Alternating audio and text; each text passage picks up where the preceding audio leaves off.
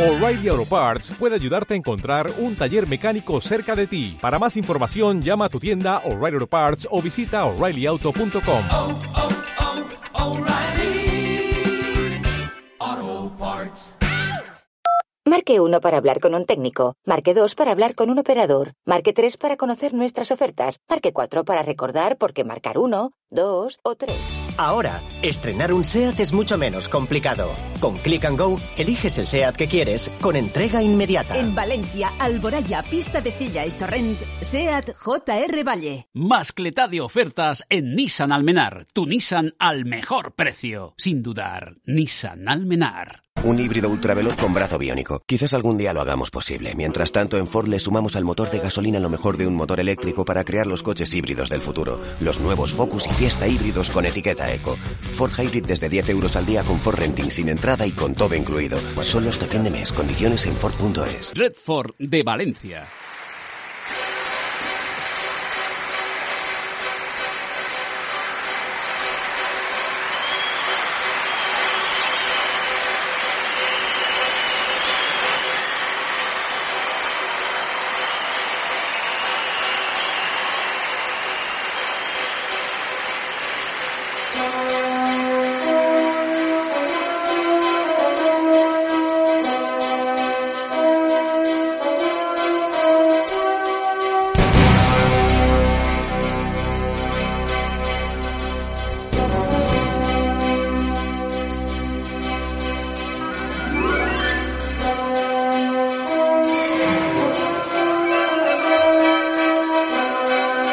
¿Qué tal? Buenas tardes, bienvenidos. Luz de cruce, Vicente Ranz. Cope más Valencia. Estar informado. Bueno, el coche del año en Europa, ayer nos olvidamos de comentarlo y es realmente curioso, hoy lo hablaremos con David de Diego, eh, es curioso, pero muy curioso. Ha sido al final, eh, todos apostábamos, eh, el jurado español además se inclinaba por este, por este vehículo, por el, el Cupra Formentor, pero no ha sido, no fue el más valorado, ni siquiera el segundo, el Fiat 500 fue el segundo. El Toyota Yaris, el Toyota Yaris, que no sé qué tiene de, novedoso, pero bueno, en cualquier caso, ha, ha sido eh, elegido coche del año en Europa 2021. Yo la verdad es que cada vez, mm, y esto no lo tengo ni anotado ni apuntado ni nada similar, pero cada vez mm, me quedo más sorprendido con, con las votaciones del, del jurado europeo, que son periodistas que supuestamente, y vamos, yo confío totalmente en que, en que valoran las cosas bien, es decir, son súper expertos eh, a la hora de elegir el mejor coche en, de- en- del año en Europa. ¿Qué, ¿Qué supone esto en ventas? Pues hombre, en torno al 10% más puede darle de ventas el, el hecho de ser elegido coche del año en Europa. Pero me sorprende muchísimo ¿no? que, que haya sido el Toyota Yaris el ganador con 266 puntos, 14 votos de los miembros del jurado. El segundo lugar, como digo, para el Fiat 500, 240 puntos y 9 votos. Por, uno por detrás ha quedado el Cupra, el Cupra Formentor, que ha recibido 10 votos.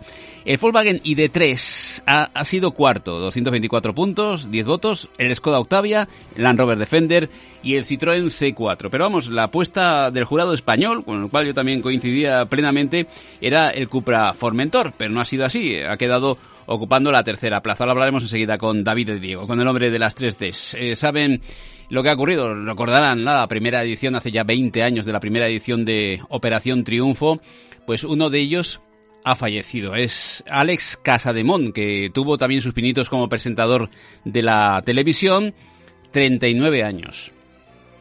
Lamentable. ¿eh? Eh, ha fallecido en Mataró, en Barcelona, y parece ser que ayer, aproximadamente a las, un poquito antes de las 10 de la noche, el coche que conducía chocó con un autobús de la línea 5 eh, sin pasajeros, pero bueno, pues le costó la vida este accidente de tráfico a Alex Casademón. Hablaremos eh, de, este, de este aspecto de seguridad vial, lamentablemente, para, para este miembro de Operación Triunfo.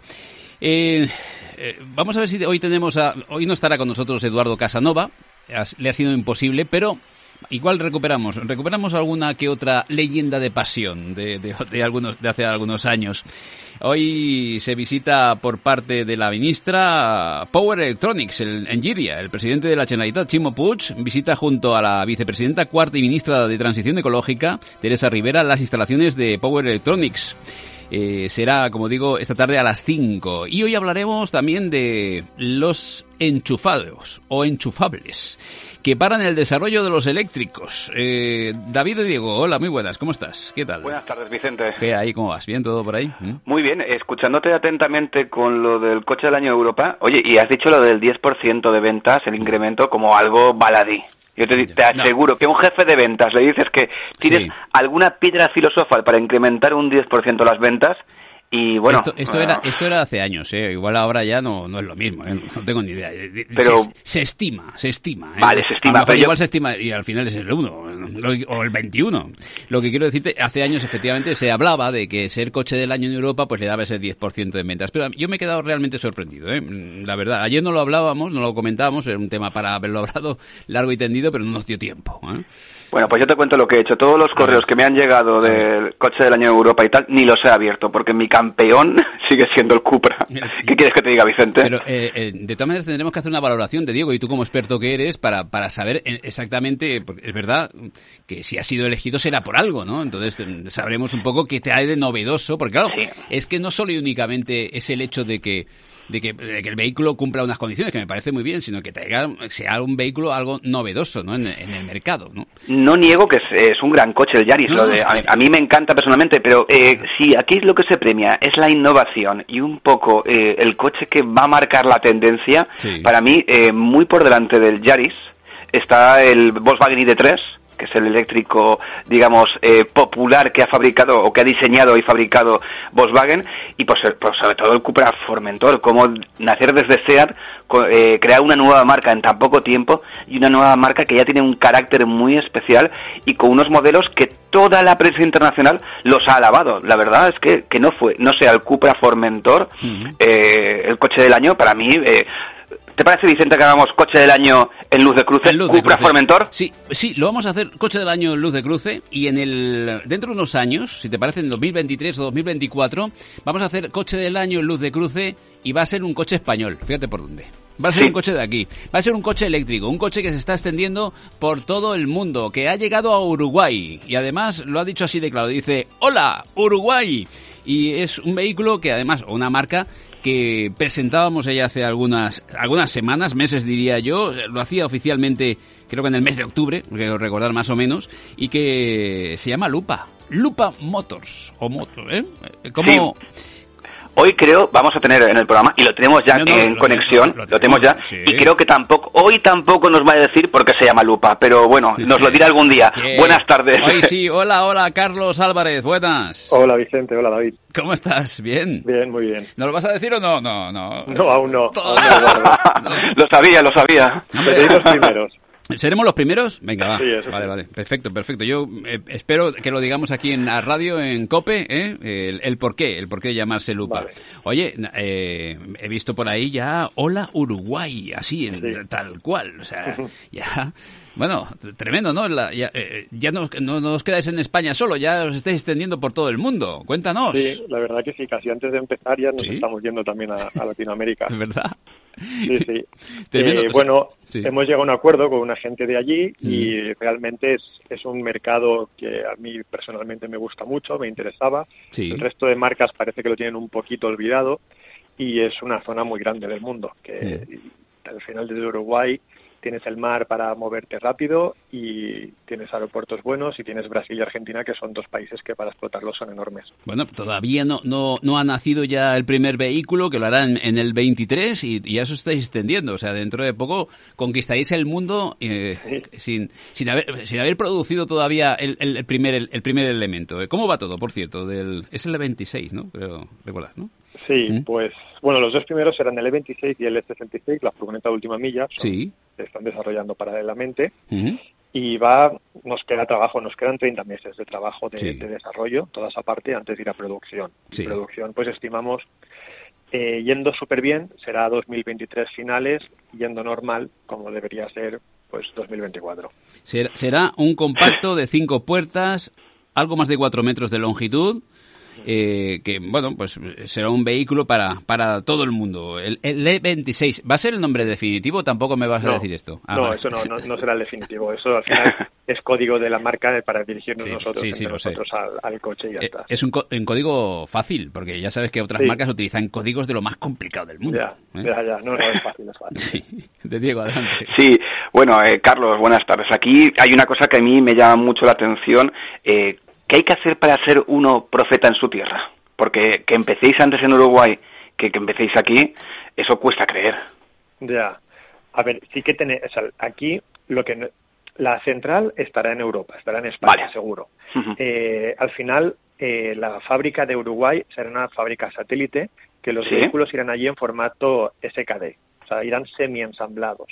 Ellos no tendrán la capacidad para poder soldar la, la carrocería ni pintar la carrocería. Eso lo tenemos que hacer nosotros desde España y enviarlo. Entonces, y, ellos allí se dedicaron, como casi todas las fábricas de Latinoamérica son igual, casi todas las fábricas. Pero se, se considerará producto Mercosur, que allí eso, eso es fundamental para la distribución. Sí, se considerará producto fabricado Mercosur y, Uruguay. O sea, es un coche fabricado allí y hecho allí 100%. Eh, el SKD al final es el es el límite que te dejan, ellos ponen el motor, ellos ponen la batería, harán todo el interior, todo eso. Lo único que la maquinaria grande que se necesita para hacer una carrocería, eso ellos no lo, no lo, no lo tendrán. No lo tendrán ahora al principio, igual en un futuro sí que lo acabarán teniendo también. Claro, porque allí eh, realmente el problema que hay en Latinoamérica, en todo lo que es el territorio LATAM, como se conoce, se conoce dentro de las empresas y, las, y de las multinacionales, es que Mercosur limita mucho la entrada de vehículos. Eh, sí, pero estamos trabajando en todo esto también nosotros. Eh, ya estamos, bueno, este viernes voy, por ejemplo, a la embajada de, de Uruguay y una de las cosas que tenemos que negociar son las facilidades que tengamos eh, para mover el vehículo eléctrico a Brasil, por ejemplo, que es el mercado principal en que nos queremos meter. Entonces, y también diferenciar un poco, eh, ellos ahora no lo tienen diferenciado, lo que es exportar vehículo de combustión y vehículo eléctrico. Queremos que esto se diferencie para que nosotros tener un poco de ventaja, ya que estamos fabricando allí, pues tener algo de ventaja respecto a la competencia. Claro, eso es fundamental.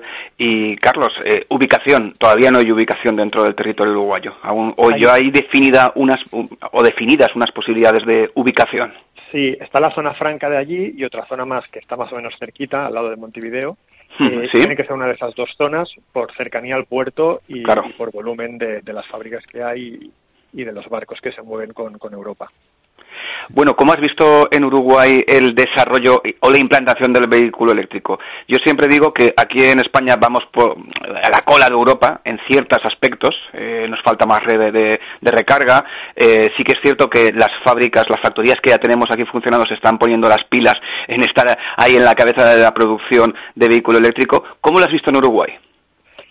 Eh, están, están por detrás de nosotros, pero en energías renovables también es un país muy pequeñito, entonces es, más fácil hacer esto. Eh, en energías renovables están por delante de, casi todo el mundo realmente. Eh, casi el 100% de la energía que utilizan ellos es renovable y incluso están exportando a Argentina y a Brasil energía y además a muy bajo coste. Entonces, eh, si se ponen al día con el, además y la, gasolina o la nafta, como le llaman ellos, la tienen que importar y les sale carísima, súper muchísimo más cara que aquí y allí los sueldos son más bajos. Entonces, eh, si al final ellos tienen un vehículo eléctrico, ponen de punta a punta Uruguay son 400 kilómetros, para un lado y para otro. Eh, si consiguen poner una buena, una buena red de, cargadores, un vehículo eléctrico hecho en Uruguay y con la energía renovable, prácticamente será gratis moverte por Uruguay. Claro, porque su energía eléctrica, eh, ¿sabes si proviene de fuentes eh, hidroeléctricas, viene de solar o de eólica o, tiene un mix? Es eólica. eólica, predominantemente.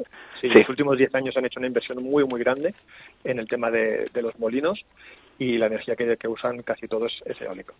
Carlos, has hablado de 30 meses. Me gusta esa cifra, porque cuando se habla de años, a mí siempre se largan, pero cuando alguien de la industria del automóvil me lo plantea en meses, eh, veo que hay una hoja de ruta perfectamente definida. Sí, claro, al final el proyecto lo tenemos por meses, los objetivos que tienes que llegar en cada momento. Sí. Sí, ¿cuándo piensas que te subirás al primer lupa? Al showcar en menos de un año. En menos de un año. Sí. Lo dejamos, lo dejamos, lo dejamos grabado, ¿eh? Porque iremos a ver, iremos Vicente y yo, Vicente. Menos de un año eh, es febrero del año que viene. Vamos, lo apuntamos ya. Cuando vamos, cuando estemos todos vacunados, que calculo que será por ahí, iremos a verte y a ver el primer showcar. Vale. Que luego el ¿Vale? showcar ya sabéis, al final es un showcar, no es, no es al final el producto final, pero Sí, bueno, no, pero- pero hay una que- idea de los, de los Bueno. acabados y de cómo es el coche. Oye, en el comunicado que habéis pasado sobre el tema de Uruguay, eh, decís, y eh, me gustaría que también lo comentaras aquí y lo recordaras a nuestra audiencia, que los mejores vehículos en relación calidad-precio, por un caso, por la fórmula de vender sus vehículos con y sin batería. Recuérdanos eso, recuérdanos eso que para aquellos que no escucharon la primera entrevista. Vale, pues al final es, es muy sencillo. Sí. Eh, tú te compras el primer modelo, te lo tienes que comprar con batería, está claro, pero si a los dos años sacamos un sub y a ti te apetece cambiarte el coche, Sí. tú te puedes llevar tu batería a ese sub. Entonces ese sub lo compras, más o menos serán unos 7.000, 8.000 euros más barato. Entonces el coche que tú dejas lo, lo vendes de segunda mano a quien sea Sí. y esa persona nos compra a nosotros una batería nueva. Entonces tú cada dos, tres años, o si no quieres no te lo cambias, pero te puedes ir renovando el coche sin tener que comprar un, pagar el importe de la batería, que al final es una parte muy cara del vehículo eléctrico. Claro, y Carlos, alguien puede pensar, claro, yo cuando cambio el motor de un coche térmico, eso son pf, 20 horas, 30 horas de trabajo de- en el taller. Y yo, si me lo permites, recuerdo una cifra que siempre es la que se ha hablado en vehículo eléctrico, que cambiar unas bate- una batería puede estar entre 2 y 4 horas nada más en un taller, no es, ma- no es una operación compleja. Y nuestro objetivo es una hora. Porque Una final, hora. Como, sí, como va a ser un coche, el, el resto de marcas no hacen los vehículos para que se pueda cambiar la batería de un coche a otro. Nosotros sí que lo vamos a hacer con ese objetivo. Entonces, eh, es como los móviles. iPhone no puede sacar una batería, pero hay muchos Xiaomi o algunas marcas de estas sí que puede sacar la batería y te lo facilitan. Pues va a ser de ese, de ese estilo. Que siempre vas a tener que ir al taller, eh, porque la gente también me pregunta, ¿y podré sacar yo la batería? No, porque pesa entre 200 y 300 kilos, y luego segundo, porque son 600 voltios. Claro, es, tiene que ser, tocando, tiene que ser bueno, alguien especializado, Claro. es- es- hay un riesgo. Sí, necesitas un elevador, además, porque la batería sale por abajo. Pero será eso, será menos de una hora.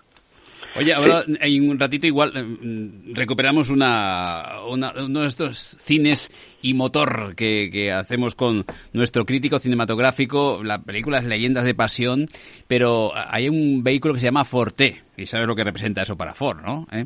Eh, ¿Tú te ves de- dentro de esos, de, de 100 años y tal, que Lupa sea como Ford? Como Un loco de Barcelona. el, el Sí, ¿no? E26 y dice, bueno, hay un señor llamado Carlos Álvarez que hace 100 No, años... ¿eh? Con el vehículo eléctrico siempre vamos a recordar a, a Elon Musk antes que, que ni al grupo Volkswagen, que ni a Lupa, ni que a nadie. Al final, él ha sido...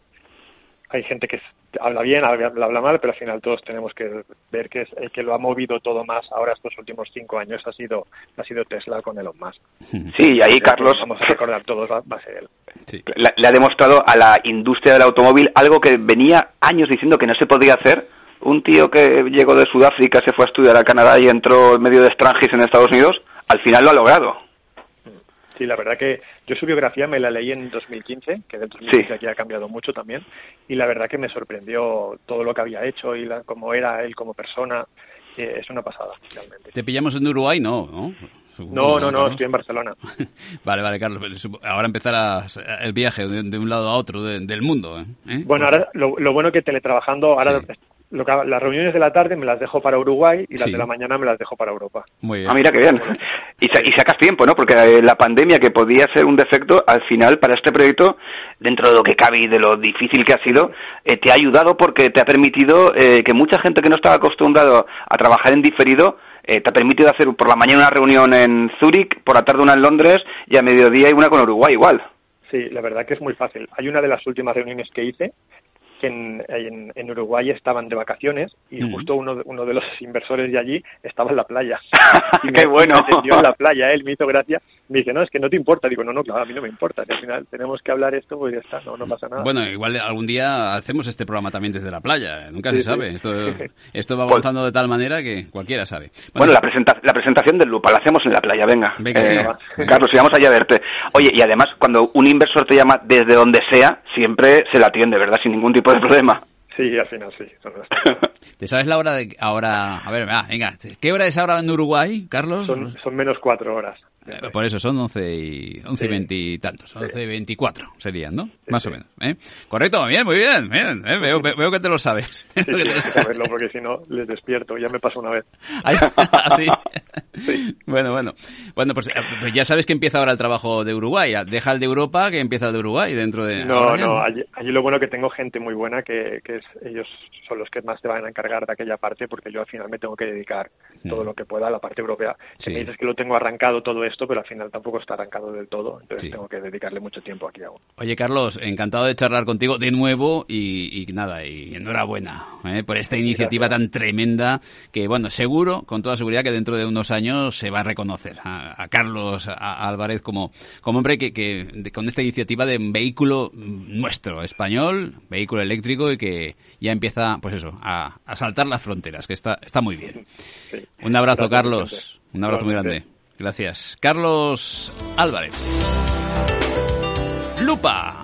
Lupa Motors, así se llama, ¿eh? Sí, Vicente, y sobre todo, como tú bien decías, un utilitario de unos cuatro metros y luego una pieza clave que yo creo que va a ser eh, fundamental para, para ellos. E esa, eh, esa furgoneta de última milla diseñada para trabajar en las ciudades, cerca de las ciudades y tener cero emisiones para el reparto de la paquetería y de los productos, que esto también ha cambiado en los últimos años, sí. Vicente. Oye, esta tarde va, va, a estar por aquí la ministra, la ministra ¿Sí? de Transición Ecológica, Teresa Rivera. A las 5 de la tarde visita con Timo Puig, con el presidente de la Generalitat, en Giria, Power Electronics. ¿eh? Proyecto si... Element. Y cuidado porque estará, bueno, también el conseller de Economía Sostenible, Rafael Climent, el, la consellera de Agricultura, Mireia Moyá, pero ¿qué se estará montando por allí por Power? Pues ¿Eh? la Alianza Valenciana de Baterías, Vicente. El trabajo ese que van a hacer pues con gente como Ford, Aston Doa, eh, también está Endurance, eh, Endurance sí. también creo recordar Ampere Energy. Hay mucha gente detrás de, de este proyecto, uh -huh. eh, capitaneado por Power Electronics, y se hablaba de 30.000 empleos para la comunidad valenciana. Va a salir bien, Vicente. No, no vamos a poner ningún condicional. Ni va uno. a salir bien. Va a salir bien. Oye, eh, veo por aquí que coches.com nos llama a la puerta y dice que los enchufables mmm, paran el desarrollo de los eléctricos. Vamos a saberlo, ¿eh? Vamos a conocerlo más de cerca. ¿Te parece? Vamos allá. En un instante, aquí en Luz de Cruce, en Cope más Valencia, 92.0, dispositivos móviles, todo en marcha. Nos puede escuchar desde cualquier lugar del mundo en directo y también grabado, porque lo dejamos caer estilo podcast, ¿eh? con todo el cariño del mundo, en cope.es barra Valencia, también de vez en cuando en iVoox, para que lo puedan escuchar en cualquier momento de la jornada. Así que en un ratito hablamos de concoches.com, también tendremos con nosotros, eso sí, a Eduardo Casanova, ¿eh? que, que tendremos alguna leyenda de pasión y el forte. Esto es Luz de Cruce. Te mueven los impulsos, te hacen sentir vivo, te hacen volar, fluir. Aquí tienes uno nuevo, con un sistema híbrido inteligente, con dos motores eléctricos, la última tecnología en seguridad y conectividad de serie. Nuevo Honda Jazz híbrido, más avanzado, dinámico y eficiente. Honda Center Auto, en Valencia, Avenida Tres Cruces 44 y Ausias Mark 186. Tu nuevo coche Cupra en JR Valle, Islas Canarias 72, Valencia. En Vedat Mediterráneo seguimos creciendo en experiencia. Gracias a nuestros clientes, ahora amigos. Seguimos en Catarroja, Torrent y Almusafes. Vedat Mediterráneo, tu concesionario Ford. Luz de Cruce, Vicente Ranz. Cope más Valencia. Estar informado.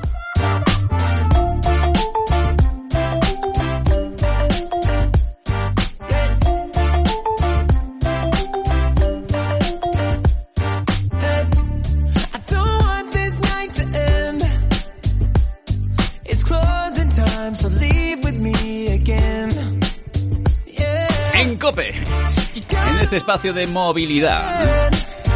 Que lleva ya veintitantos años. No digo de Diego, no digo los años, ¿verdad? No Porque diga, si no, no si no me, Llevas mucho tiempo, Vicente. Llevo mucho, mucho. Eh, Porque te van a poner la etiqueta de ya eres un clásico. Alguno, alguno se preguntaba incluso, oye, ¿todos los días? Sí, sí, todos los días. ¿Una hora? Sí, sí, todos los días hablamos de movilidad, una hora. Pero no en cualquier sitio, en COPE. O sea, por tanto, hay algunos que se quedan extrañados todavía. Y, y es verdad que Al principio costaba llegar los temas que iban llegando poco a poco, pero ahora es, es tremendo, ¿eh? La cantidad de temas que se nos quedan en el tintero, desgraciadamente. Y que son igual de interesantes que los que metemos dentro, pero bueno, hay que elegir. Hay que elegir, hay que elegir. Y bueno, eh, entre ellos, por ejemplo, nos ha llamado mucho la atención la última conclusión de coches.com. El 2021 es un año clave para los vehículos ecológicos. Ese es el titular, pero queremos saber más cosas porque está con nosotros nombre de coches.com, que es eh, Nuño López. Nuño, ¿qué tal? Buenas. Hola, buenas. ¿Qué tal todo? ¿Cómo estamos?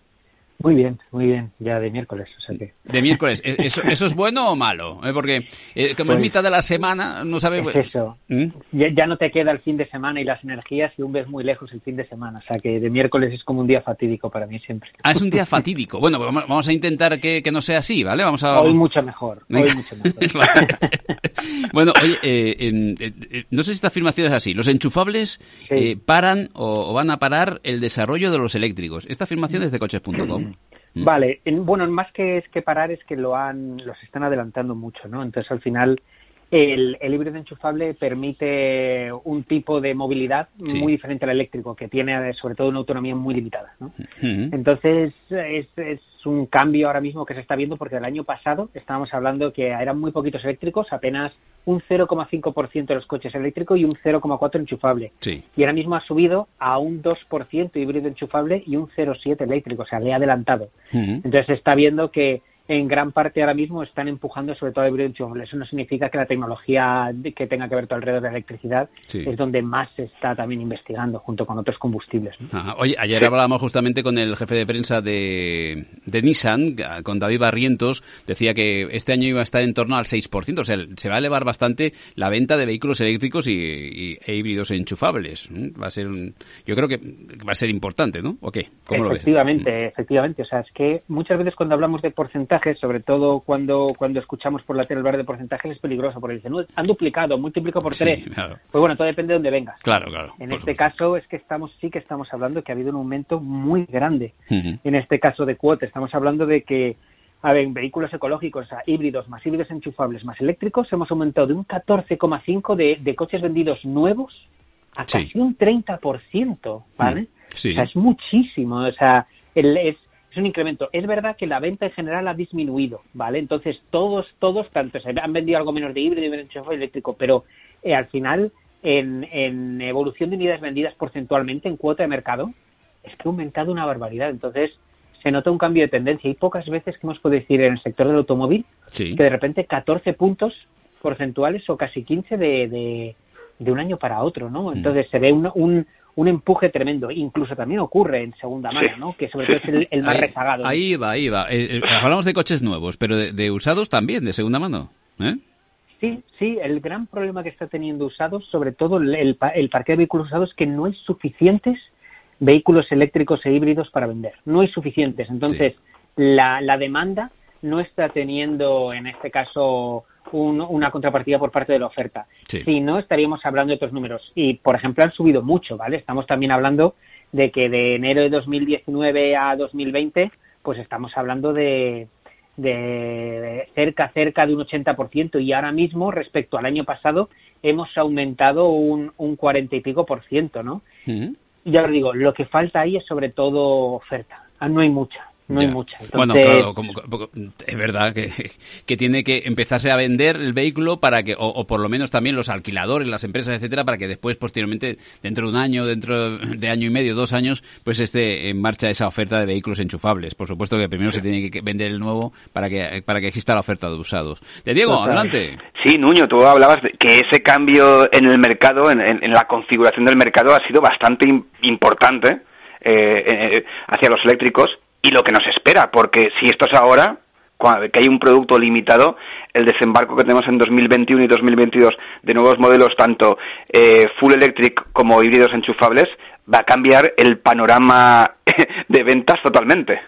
Totalmente, y además no solo las ventas, sino el propio equipamiento. Pensemos que si empezamos a subir cada vez más el número de vehículos eléctricos e híbridos, necesitan electrolineras o van a necesitar Exacto. en este caso eh, o tener una instalación en su casa, ¿no? Entonces va a cambiar. Nadie pensaba que el híbrido iba a ser el que iba a adelantar de una manera tan brutal y tan fuerte al eléctrico. Siempre hemos pensado que el eléctrico iba a tener más empuje, pero fíjate que del año pasado a este apenas, entre comillas, apenas ha sido un 50% más de eléctricos frente a híbridos enchufables que han multiplicado por 5 su cuota y han duplicado los híbridos, ¿no? Entonces...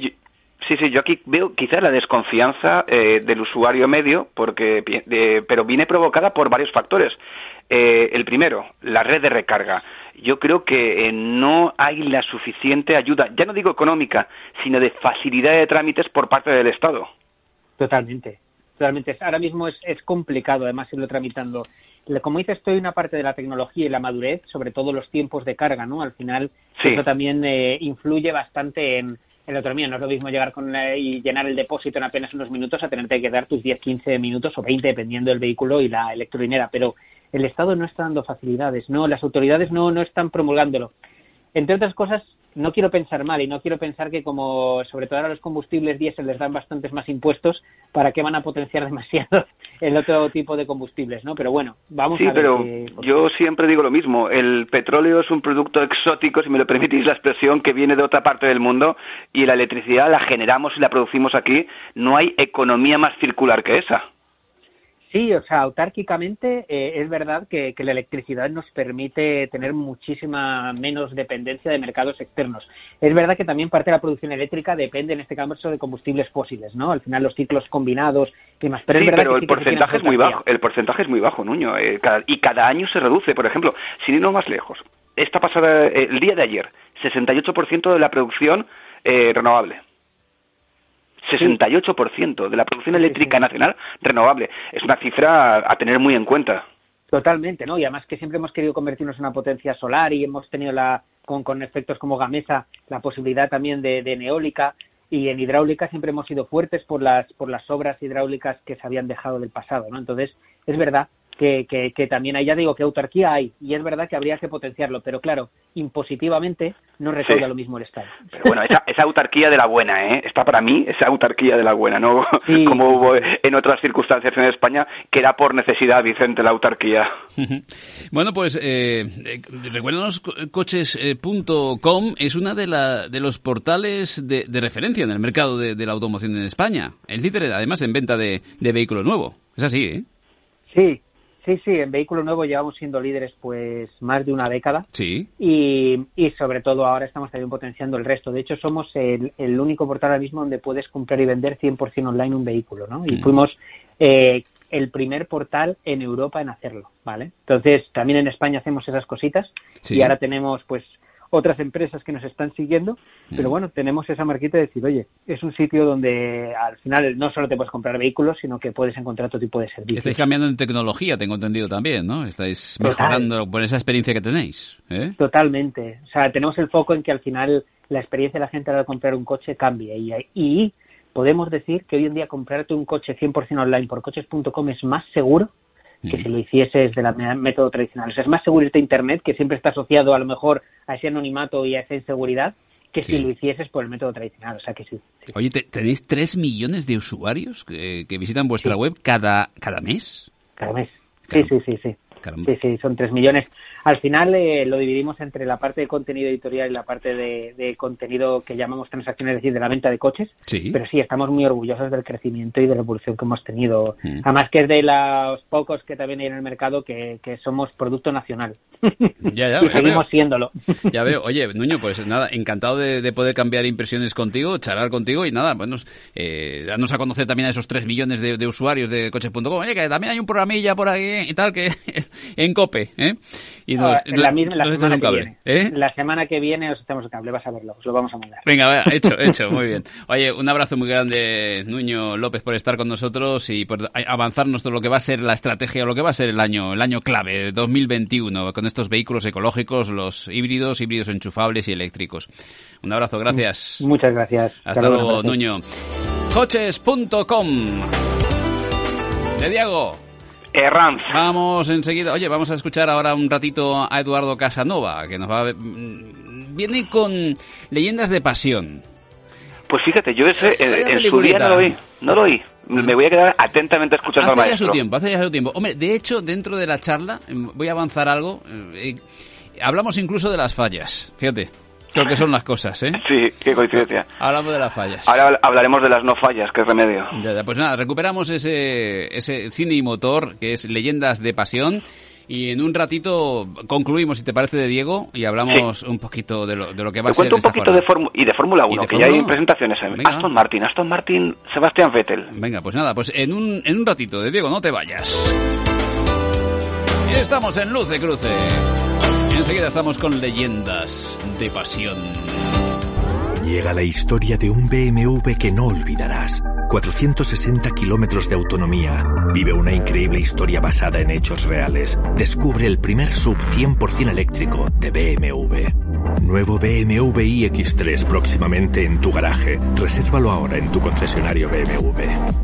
Infórmate en Engasa o en su web engasa.bmw.es.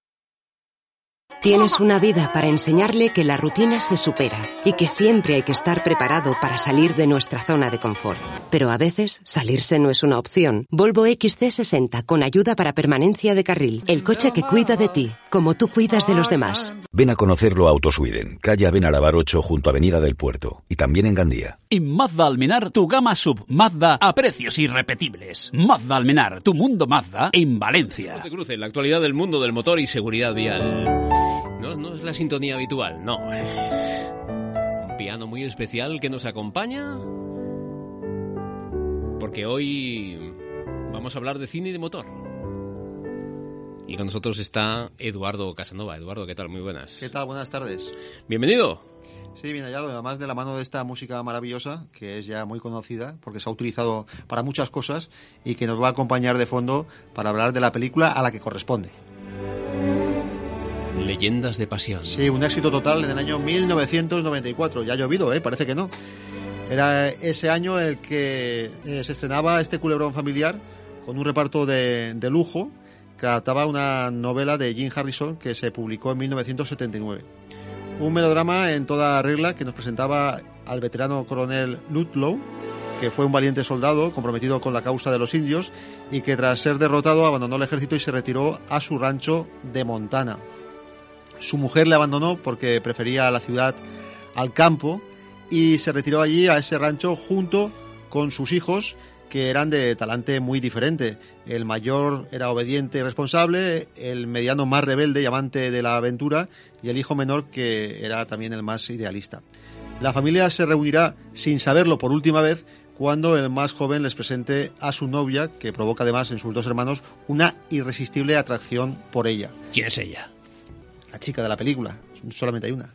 Poco después estalla la Primera Guerra Mundial, los tres se alistan para combatir a los alemanes, pero el hermano pequeño muere en el frente en el curso de una misión arriesgada. Tras la contienda, el más aventurero, que además fue testigo en primera persona de, su hermano, de la muerte de su hermano menor, decide alejarse de la tentación de quedarse con la novia de este, que a pesar de lo ocurrido, también se ha enamorado de él. Y para ello emprende un largo camino por el mundo en busca de nuevas emociones que le hagan olvidar su pasión y la pérdida sufrida. Cuando regresa, varios años después, la, chica de la película, la chica de la historia, se ha convertido en la esposa de su otro hermano, el mayor, que ahora es congresista y que tiene también algunos contactos poco o nada recomendables. El reparto estelar contaba con un magnífico Anthony Hopkins como patriarca de los Ludlow, de esta familia, Brad Pitt, que por cierto hizo un papel que primero había rechazado ni más ni menos que Johnny Depp, y que se convirtió en una estrella, si no lo era ya, con esta película. Estaban también Aida Quinn y Henry Thomas, que muchos recordamos cuando vimos esta película del año 94, como el niño protagonista de la película E.T. el extraterrestre. A ello se sumaba esa actriz que estaba en pleno auge en esos principios de los años 90 y que luego casi casi desapareció de una manera un tanto súbita. Era Julia Ormond. Después de participar... ¿Es ella?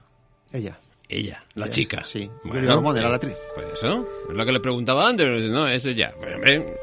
¿Guapa o no guapa? Sí, sí, sí. Lo era y mucho, bueno, ahora lo sigue siendo. En su espléndida ma- madurez, aunque se deja poco ya ver por, por la gran pantalla. No hace más series.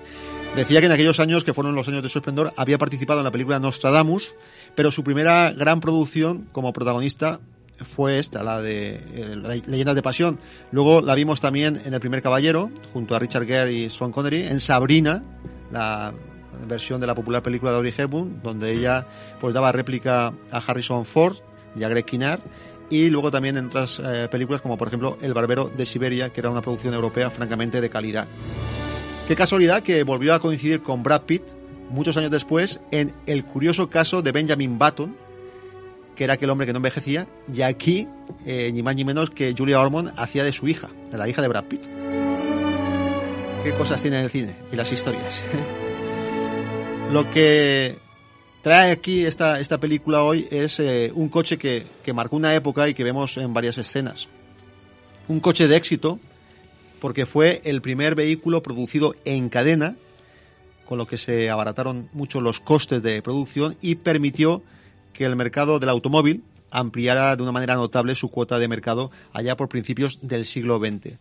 Estamos hablando del Ford T. ¿eh? Henry Ford decidió aplicar las teorías de Taylor de la producción en cadena al sector del automóvil y el resultado sería este vehículo, el Ford T, que apareció en el año 1908.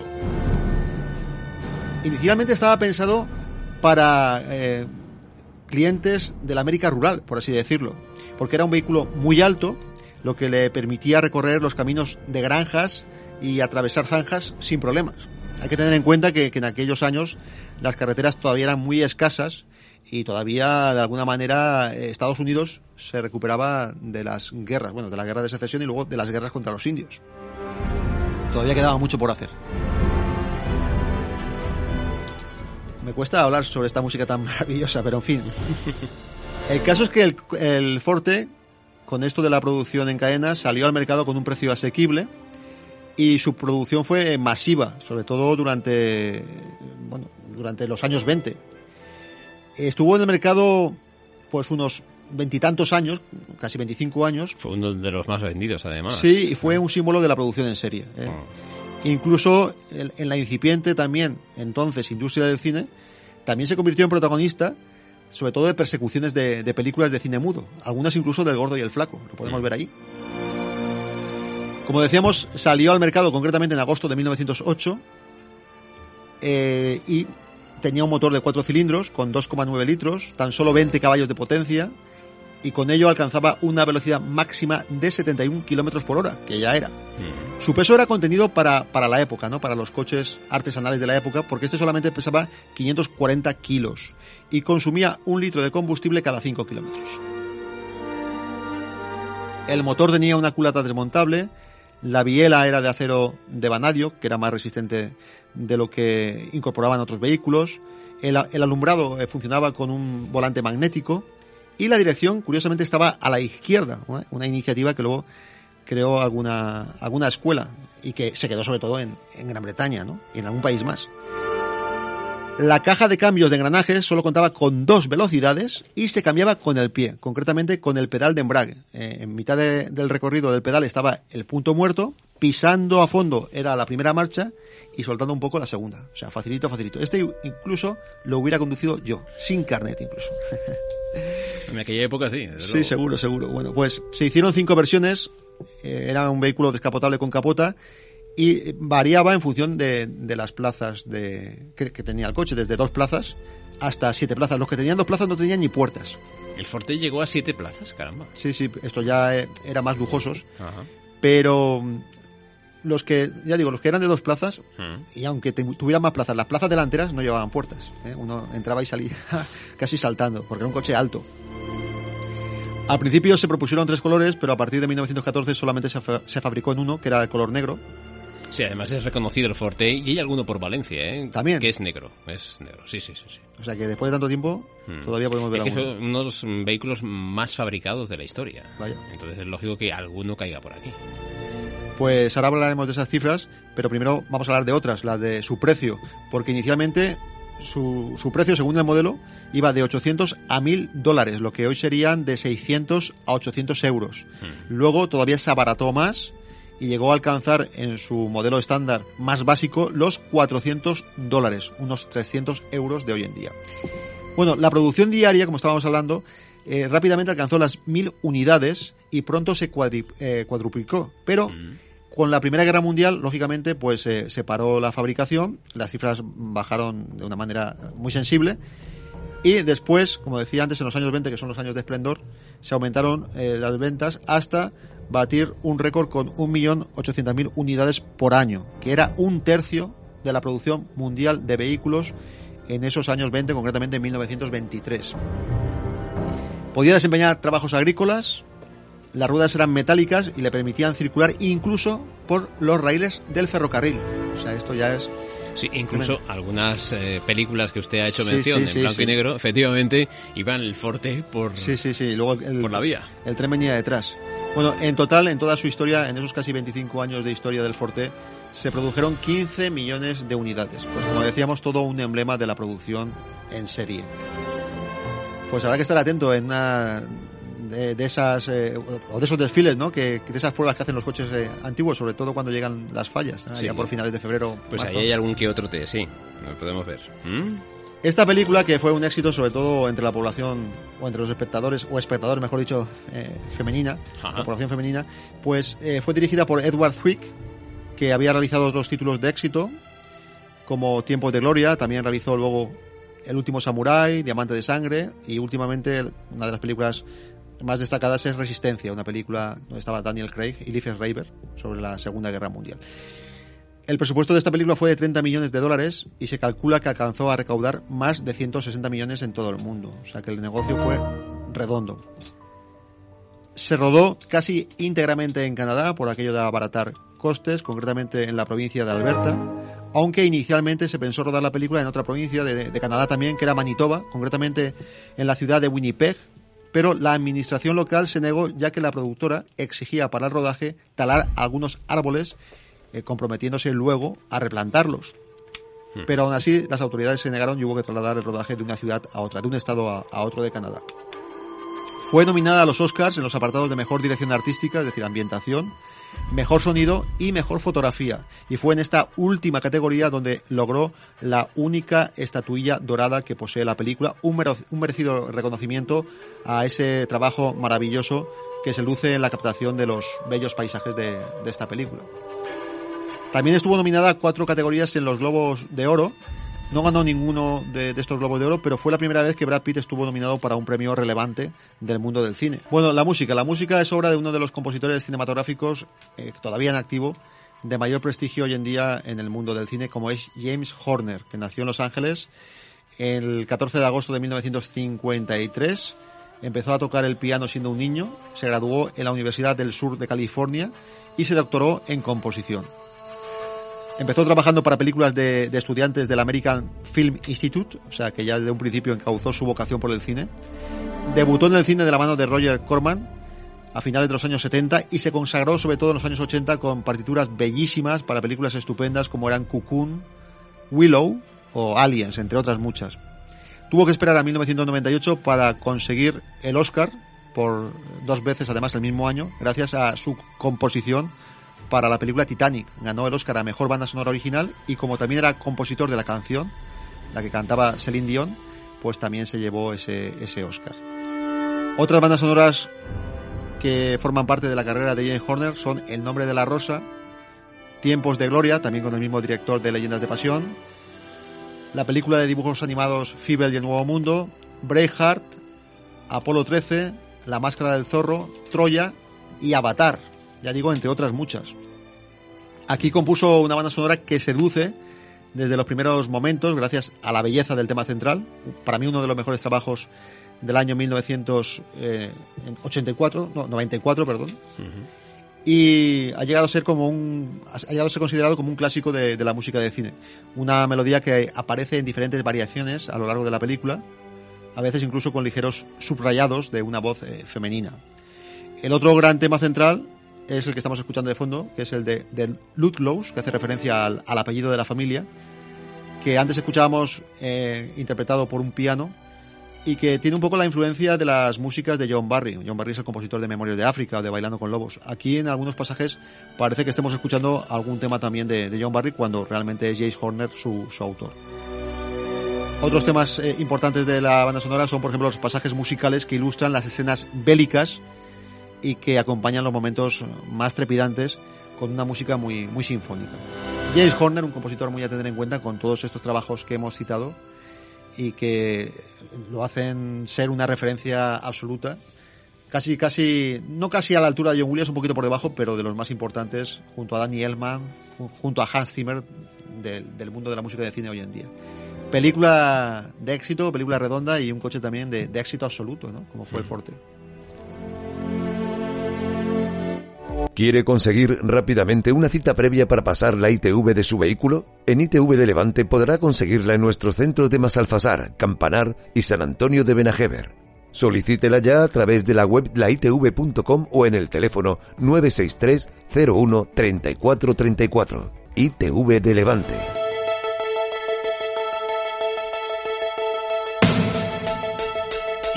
De Pasión, la película que nos ha traído hoy. Hemos recuperado de hace bastantes años, por eso hablábamos incluso de las fallas. Qué tiempos aquellos, ¿eh? Teníamos la ronda fallera de coches Lantigor, bueno, y otras muchas. Que volverá, que volverá, que no, no se preocupen, que volverá seguro, ¿eh? Tendremos el Forte recorriendo las calles de Valencia. Leyendas de Pasión. Vaya leyenda. Bueno, por cierto, eh, eh, que no, que no, que no, que, que tranquilos, que en Cope sí, sí hay fallas. Y también mascletá. Y de esto tan locos, que no, que no, que es real, que, que hay mascletá, la disparamos en, entre todos.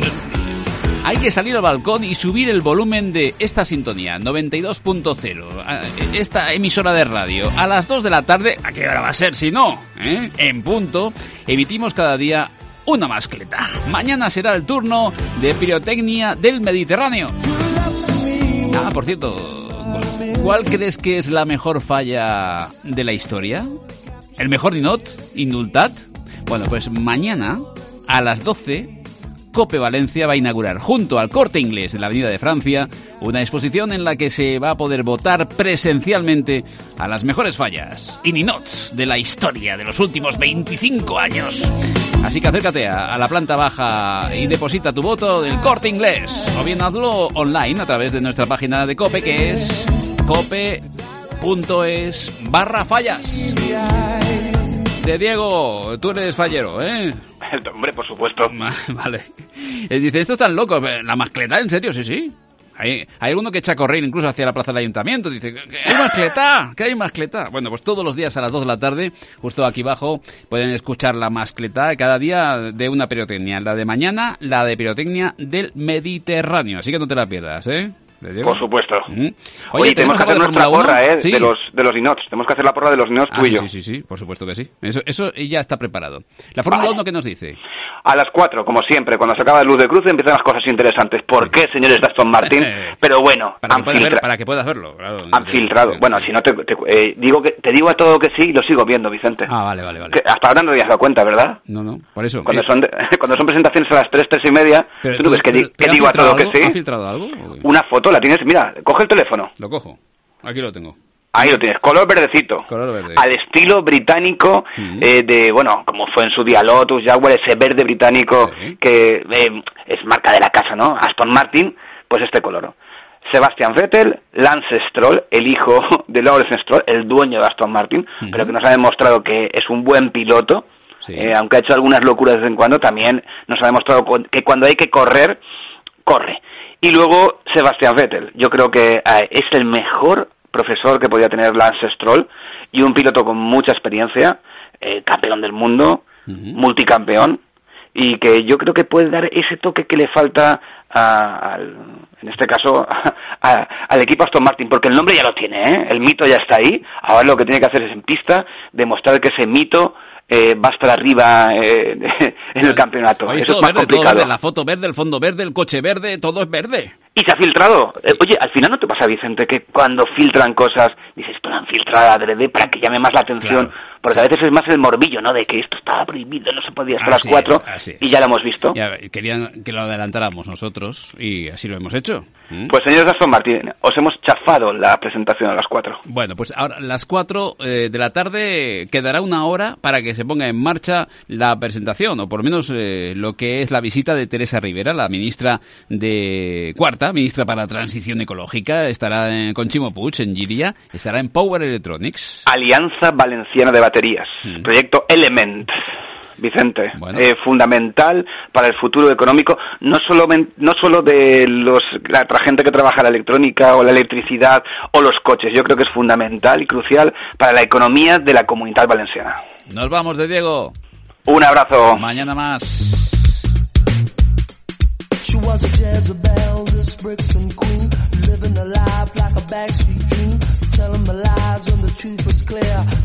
Estará con nosotros el presidente de CENAE mañana.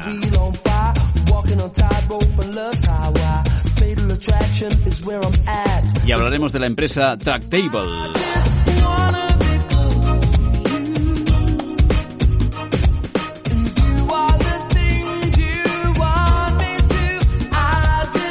A las 4 de información y sigue la tarde en Cope Más Valencia. Saludos amigos, a disfrutar.